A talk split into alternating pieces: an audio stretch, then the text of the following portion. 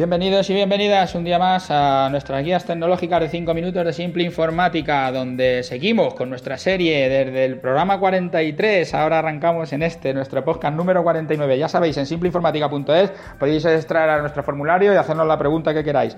Hoy continuamos con el siguiente, con el último escenario. Estábamos hablando de empezar una empresa y estabas montando tu red tú solo con tu router y cómo va creciendo y hasta dónde puedes ir llegando. Hemos estado dando así un poco por arriba para que se entiendan los conceptos y nos quedaba ya este último escenario que es la figura de cliente-servidor. Tengo un programa que necesita estar instalado en un servidor, pero no lo quiero tener en mi oficina. Nosotros tenemos muchos clientes, ya os decía, por ejemplo, la gente que está distribuida, que están en distintas provincias de España y quieren tener el servidor en un sitio físico y lo, ponen en nuestra propia oficina. Todos se conectan contra nuestra oficina como si fuera una, una oficina suya, pero lo que están haciendo es poner el servidor en nuestra oficina. ¿Qué es lo que ganan? Lo primero es que se olvidan del tema de la oficina, ya no les hace falta. Lo segundo es que este servidor necesita una protección eléctrica, tienen que tener los SAIS, necesita una protección de temperatura, tienes que tener el aire acondicionado, necesita si puedes tener una protección en cuanto a las comunicaciones, tener por lo menos dos canales de comunicación, uno con Telefónica, otro con Oran, tener varios routers por si alguno de los proveedores cae, que se puedan seguir conectando. Si todo eso lo tienes que hacer en tu oficina, pues te va a salir caro. Si eso lo hacemos nosotros en nuestra CPD, pues ya está hecho. Se hizo para el primer cliente y ahora todos los clientes que se van añadiendo, pues es irlos dejando en la misma estructura, en el mismo sitio donde lo tenemos todo hecho. Cuando se habla de un CPD un centro de proceso de datos, lo que se hace es hablar precisamente de unas habitaciones preparadas con la seguridad correspondiente de acceso, de frío, de, electricidad, de comunicaciones, preparado para dejar máquinas, para dejar servidores donde vayan a estar funcionando. Esto es lo que se hace con el alojamiento web, cuando uno tiene los, servidores, llevarlos a los CPD, donde allí se trabaja con ellos. Además te vas a ahorrar el armario rack un armario donde vas a meter toda la electrónica de red, el servidor y todo, porque si tu oficina ya no existe, que estáis todos distribuidos, pues tampoco, te, tampoco necesitas nada de todo esto. El, hacer esta, este servidor en la nube, eh, os dejaré también un enlace a los programas que hagamos justamente contando cómo se hace esto, cómo se contrata, cuánto vale, ya veréis que son cosas que son mucho más baratas de lo que uno se plantea. Parece que todo esto va a ser increíblemente caro y que va, es una cosa, es una solución muy sencilla. Lo que digo, cuando uno se plantea hacer un el servidor, ponerlo en lugar de localmente, ponerlo en la nube, hay que ver también qué tipo de aplicaciones son, qué cosas hago, porque a lo mejor hay, no sé, somos una empresa de fotógrafos y tenemos ahí metidas todos los ficheros y queremos acceder a ellos.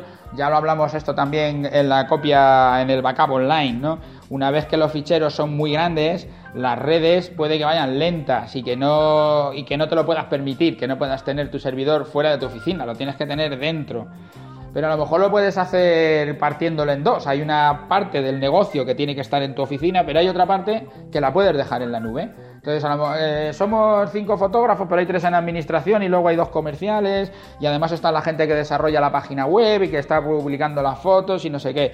Pues a los que son fotógrafos y van a determinado sitio a hacer las descargas, pues allí sí que se le puede poner un servidor para hacer las descargas pero a todos los que están en administración o los que están en la web o bueno, los de la web ya tendrán incluso un servidor que será distinto al propio, que será el donde está alojada la página web. Tendrán el servidor donde dejan las fotos y además se puede tener otro servidor para administración comercial, no sé qué, que esté también en remoto y donde tengan las aplicaciones que utilizan para hacer toda esa gestión de todo, de todo ese negocio en cualquiera de todos los servidores hay que tener en cuenta el hacerle la copia, el tener la protección de temperatura, de electricidad, de comunicaciones, los accesos a la sala, no sé qué. Todo eso hay que tenerlo en cuenta. Y digo, joder, pues lo tengo que tener en tres servidores: el del, el del alojamiento web, el de donde dejamos las fotos y además el de la gente de administración. Pues sí, pero con lo que has hecho es decir, el alojamiento web me olvido porque alguien está haciendo todo eso. Yo pago una cuota, una cuota al mes, una cuota al año.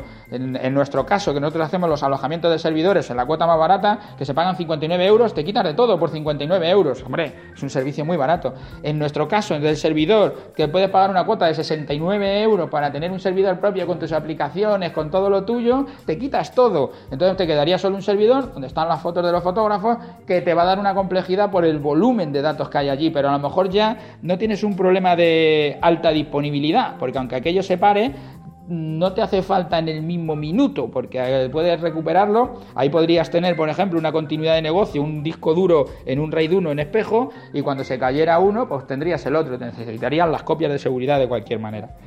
Bueno, no sé si con estos cuatro escenarios se ha quedado un poco claro, pero ya agoté los cinco minutos otra vez. El último programa, el 50, voy a hacer el resumen de todo. Nos vemos mañana en ese podcast 50. Ya sabéis, simpleinformática.es, allí está para dejarnos, si queréis, vuestros, vuestras preguntas en el formulario nuestro. Hasta mañana.